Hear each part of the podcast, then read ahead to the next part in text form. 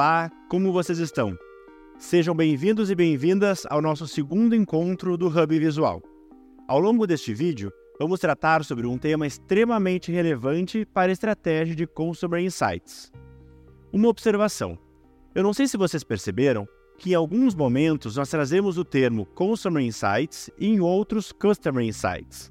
Optei utilizar essas duas expressões, pois ao longo da carreira de vocês, ambas podem aparecer e estão corretas.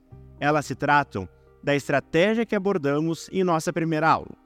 E no caso, é importante que tenham clareza que se trata do mesmo assunto, ok? Aproveitando que falamos na primeira aula, vocês se lembram que terminamos o nosso primeiro encontro com uma pergunta? Como uma empresa pode ouvir toda a sua base de clientes? O que é preciso para que uma empresa consiga consolidar todas as informações definir suas prioridades e acompanhar os seus resultados. É justamente sobre isso que falaremos. Aqui, nós estamos falando de dados e uma cultura baseada neles, que chamamos de cultura data-driven. Além de falarmos sobre a cultura data-driven aqui no nosso e-book, para conseguirmos relacionar nossa teoria com a prática, em nosso hub sonoro iremos receber duas excelentes profissionais das áreas de dados, para conhecer um pouco mais do papel deste profissional e uma estratégia de Consumer Insights.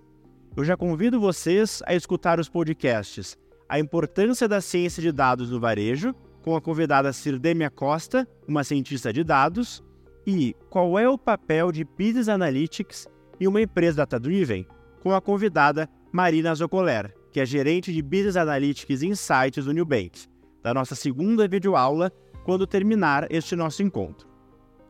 Bom, a ideia dessa nossa videoaula é que todos vocês terminem este momento tendo a clareza no conceito de cultura orientada por dados e por qual razão ela é necessária para a estratégia de Consumer Insights. Até agora, nós já vimos o que são as estratégias de Consumer Insights e centralidade do cliente, certo? Pois bem, agora vamos imaginar que vocês já estão em uma empresa que busca colocar o cliente no centro para suas tomadas de decisões realiza pesquisa de satisfação, coleta informação sobre a reclamação, tem mapeado os números sobre a entrada de novos clientes, seu perfil e aí por diante. Ou seja, a empresa ela já tem consciência da importância de ouvir o seu cliente. O que é necessário agora?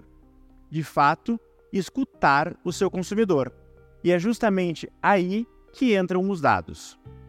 Vocês lerão no nosso e-book que tão necessário quanto uma cultura focada no cliente é uma cultura orientada por dados, ou seja, que as companhias utilizem os resultados dos seus indicadores, pesquisas, informação sobre o perfil dos seus clientes por meio de dados, para que possam justamente entender as maiores fraquezas e oportunidades de seus processos e serviços.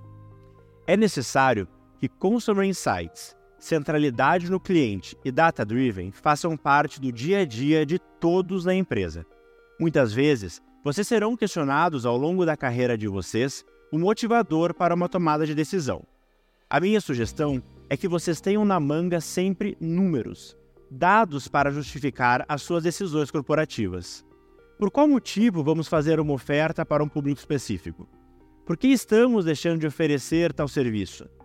Faz sentido oferecermos frete gratuito para uma região? Estas são possíveis perguntas que poderiam surgir para vocês e que podem ser respondidas por meio dos famosos dados.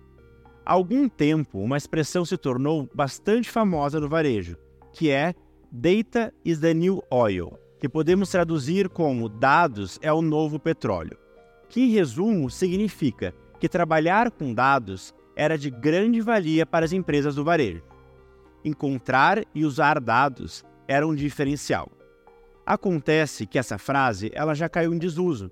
Pode parecer estranho, mas ela se tornou não mais utilizada, pois hoje trabalhar com dados não é mais algo raro. Não é algo a ser descoberto. Se tornou o básico em uma empresa. Atualmente, faria mais sentido falar que dados é a nova água, pois sem eles a gente não tem como trabalhar bem. Eu aproveito inclusive para ratificar a dica a vocês. Sempre que forem fazer um estudo, uma, uma pesquisa ou participar de uma reunião que exija uma tomada de decisão ou até mesmo apresentação de insights, tenham sempre em mão dados, para que vocês possam mostrar que fizeram uma escolha baseada em dados, ou seja, por meio de uma cultura data-driven. Além disso, quando falamos em uma cultura, é importante que ela faça parte de toda a empresa.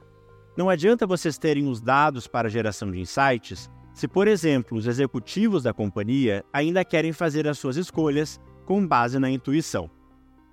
Essa figura, ela representa muito bem a realidade de algumas empresas, que apesar de se dizerem data-driven, gostam de definir pontos estratégicos ou gerar insights com base na intuição. Eu aproveito esse momento para trazer uma discussão necessária com vocês. A gente sabe que, ainda que nós, enquanto indivíduos, saibamos a importância de uma cultura orientada a dados, precisamos que as pessoas da empresa também estejam engajadas. Então eu trago a reflexão. Como a sua equipe pode usar uma cultura orientada a dados? Ainda que pudéssemos passar muito tempo aqui discutindo sobre isso, eu trago a visão do canal a Era do Dados, com Paulo Pereira, um hub de soluções com foco em desenvolvimento e aprendizagem contínua na área de tecnologia. Vamos lá? Ouve o que o cliente está falando ali na mesa e vem trazer para mim.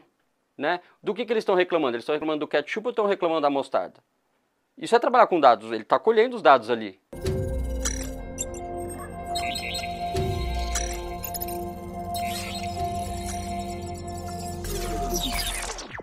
eu começaria pela cultura. Por mais que você falou que é, a empresa possa não ter a cultura, eu acho que você mostrar, independente do negócio que você está começando, tá? Você está começando um restaurante. Você tem que ter, é, começar em todo mundo está trabalhando ali dentro daquele seu negócio, a cultura de trabalhar com dados. Ouve o que o cliente está falando ali na mesa e vem trazer para mim. Né? Do que, que eles estão reclamando? Eles estão reclamando do ketchup ou estão reclamando da mostarda? Isso é trabalhar com dados, ele está colhendo os dados ali. Né? Como que eu vou tomar a decisão de comprar mais ketchup e mais mostarda? O garçom pode me ajudar. Então, primeiro, cultura. Segundo, é, MVPs, né?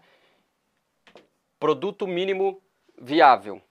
Independente do que você faça, fazer, e eu falei um pouquinho lá no começo, é, de prova de conceito, né? Você fazer as coisas mais simples, você aplicar aquilo que você está fazendo de uma maneira mais simples. Começa, cara, começa de algum jeito, faz um teste, erra, né?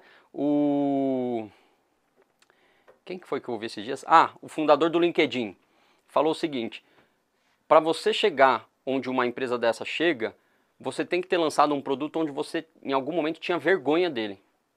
E ele falou: eu morria de vergonha de mostrar o LinkedIn lá no começo para as pessoas. Né? E eu me vi muito nisso. Eu morria de vergonha de mostrar a nossa plataforma lá atrás. Mas até ela chegar até onde ela chegou hoje, ela passou por diversos testes. Né? Então você precisa ele, testar. Ele comenta que se você não tem vergonha da primeira versão do seu produto, você lançou ele tarde demais.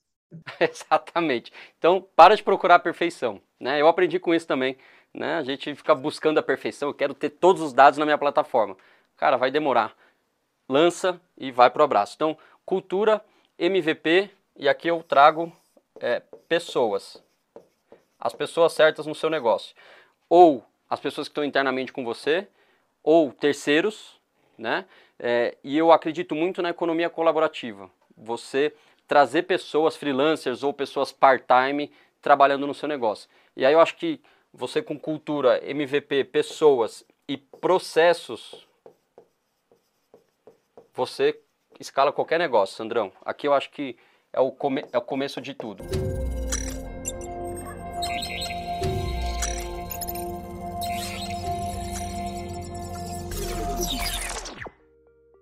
Então, vocês acham que isso seria possível no dia a dia de vocês?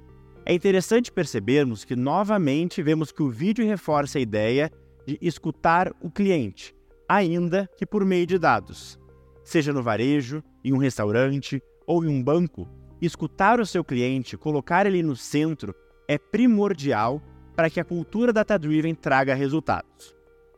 Interessante perceber como todos os assuntos até o momento estão conectados. Ainda assim, não se preocupem em pensar que isso deveria ser trivial. Ser orientado a dados verdadeiramente ainda é um desafio que muitas empresas estão passando. E iremos falar disso agora mesmo. Eu trouxe aqui esta imagem, elaborada pela consultoria de dados Lian, onde temos ilustradas as dificuldades e obstáculos que existem para implantar uma cultura data-driven. A baixa abrangência é um risco, pois é necessário o comprometimento de todos.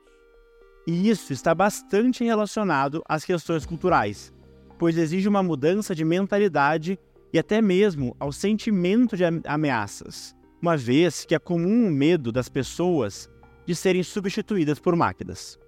Além disso, a aversão aos números faz com que muitas vezes as pessoas evitem utilizar dados para tomada de decisão. E por fim, a visão conservadora, Afinal, a gente sabe que para essa mudança de mentalidade é preciso que as pessoas estejam abertas aos novos hábitos e cultura.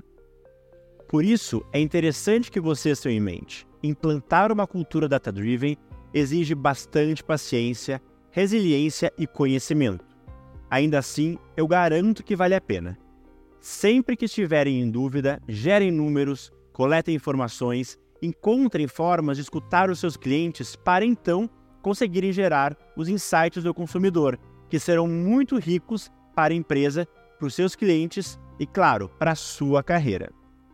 Com isso, fechamos a nossa segunda videoaula, onde apresentamos brevemente o que é uma cultura data-driven e como podemos aplicar ela na estratégia de Consumer Insights.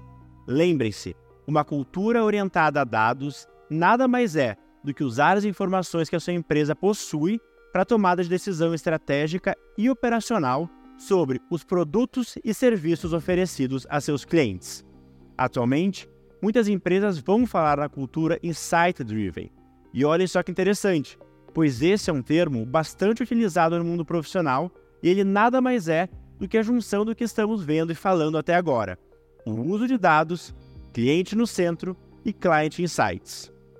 Dessa forma, fica evidente que utilizar os dados de cliente no core da estratégia de uma empresa gera interações personalizadas, melhores experiências e, consequentemente, maior satisfação e fidelização dos consumidores. Eu me despeço desse encontro já antecipando o que vem por aí. Agora que temos conhecimento sobre as estratégias de Consumer Insights, centralidade do cliente, e temos a clareza do porquê elas devem ser atreladas a uma cultura data-driven, vamos explorar em algumas maneiras de como utilizar os dados dos clientes. E como faremos isso? No próximo encontro, eu conto para vocês. Um abraço e até lá!